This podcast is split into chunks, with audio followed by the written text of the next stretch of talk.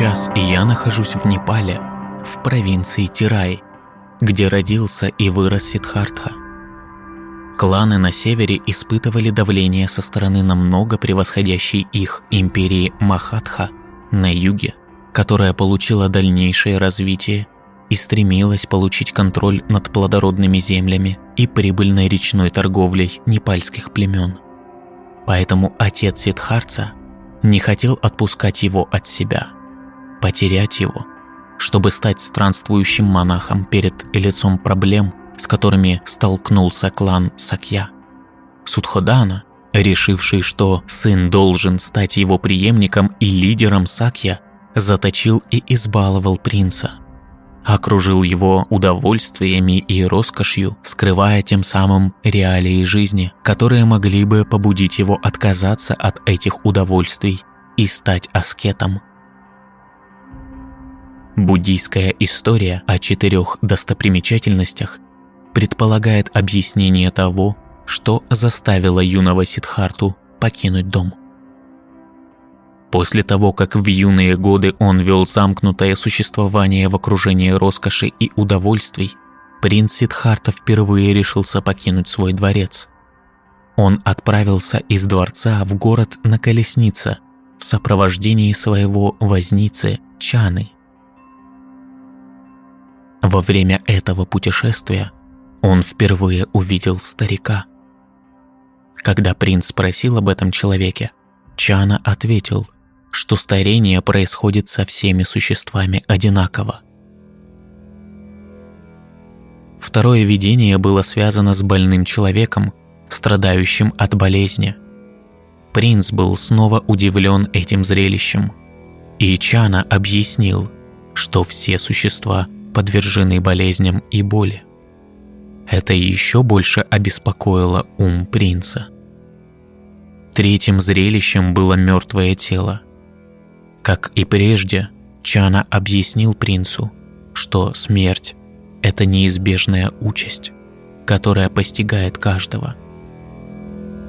После того, как Сидхарта увидел эти три зрелища, в его уме поселилась тревога и печаль о страданиях, которые приходится переносить в жизни.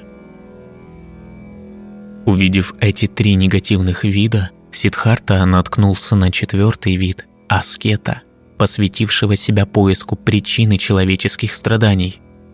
Это зрелище дало ему надежду на то, что и он сможет освободиться от страданий, возникающих из-за постоянных перерождений. Он решил последовать примеру аскета. Возможно, все произошло не совсем так, как рассказывается, но это было осознание неизбежности смерти. Это осознание называется «мементо мори», концепция, восходящая к Демокриту в Древней Греции, который родился всего через 20 лет после того, как Сидхарта сделал свое наблюдение. Но буддисты не видят ценности в осознании того, что все мы должны умереть. Греческие стоики почитали страх смерти, потому что он побуждает нас жить полной жизнью – делать что-то из своей жизни и развивать свои таланты. В отличие от страха жизни, который побуждает нас избегать вызовов и проявлять кротость, что они презирают. Но я вижу этот аспект в Будде. Этот страх пропустить жизнь сильнее всего горит в молодых людях, в конце подросткового или начале 20 года человека – Должно быть, Сидхарте потребовалась огромная сила воли, чтобы противостоять своему отцу, чтобы добиться своего и присоединиться к Сарамана, который пришел из большого царства Магадха на юге. И то, что он оставил своего новорожденного сына, должно быть, разрывало его. Но он покинул свой уютный дом, потому что конец старого – это начало нового. Меня удивляет, что буддийские писания не упоминают об этой напряженной ситуации и не видят в этом решении преданности.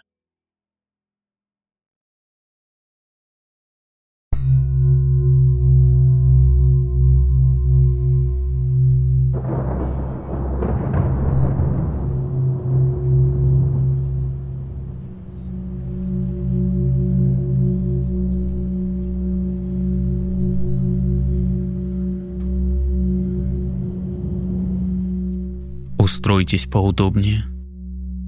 Пусть ваши руки свободно лежат на боку или животе. Теперь начинается время расслабления. Время отпустить себя и вернуться в свой внутренний дом, к источнику.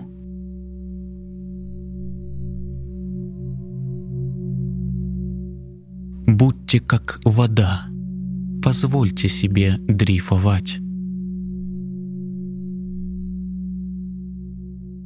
Сделайте несколько глубоких вдохов в начале этого путешествия и дайте своей душе отдых, внутренний покой и расслабление во время вдоха.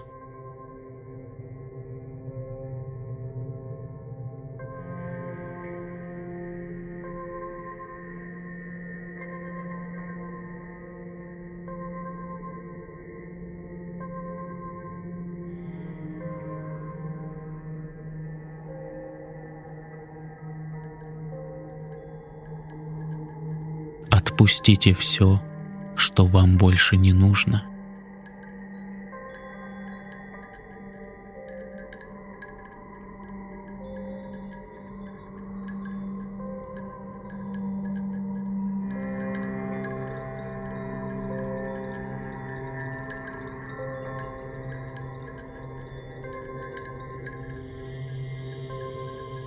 Продолжайте дышать и обратите внимание на естественную неподвижность, которая существует на вершине вашего дыхания. Задержите ее на мгновение. Позвольте ей заземлить вас в настоящем моменте. Используйте ее для успокоения вашей энергии. Я даю вам несколько мгновений, чтобы прийти в мир с самим собой –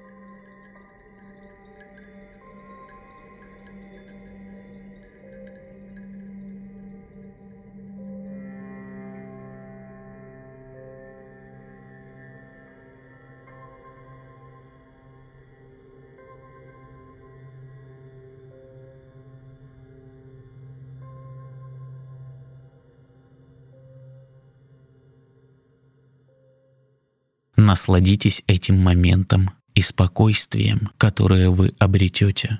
Наслаждайтесь медленным дыханием, а затем перейдите в естественный, беззаботный режим дыхания.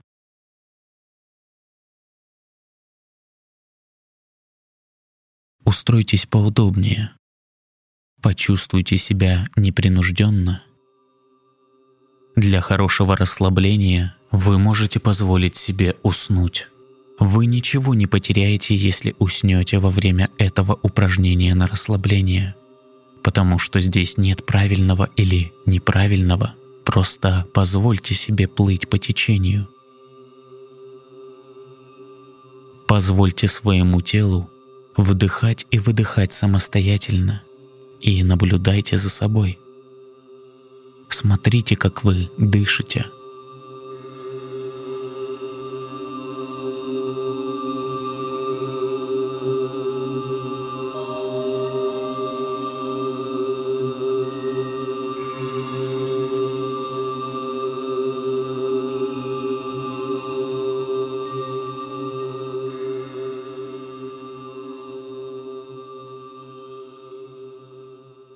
Ваше дыхание, ваш естественный ритм дыхания — это проводник к вашему внутреннему центру.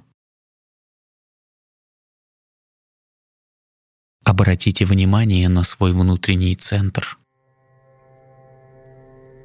Успокойте себя.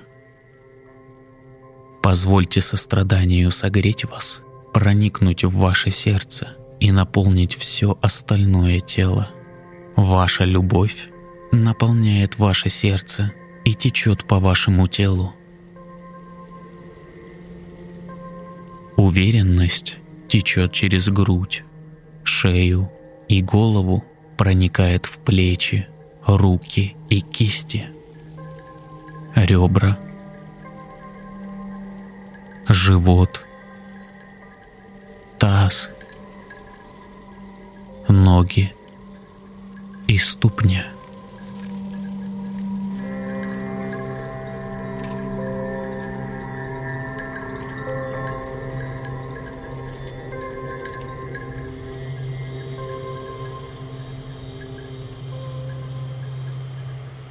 Следуйте за потоком своего дыхания и почувствуйте приятное тепло, распространяющееся по всему телу вместе с легким покалыванием.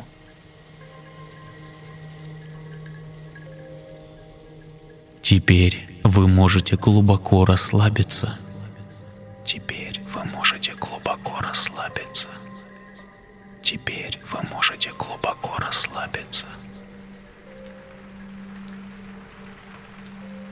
Своем внутреннем центре, в животе, внутри, вы чувствуете себя хорошо – это чувство благополучия само собой распространяется по всему телу.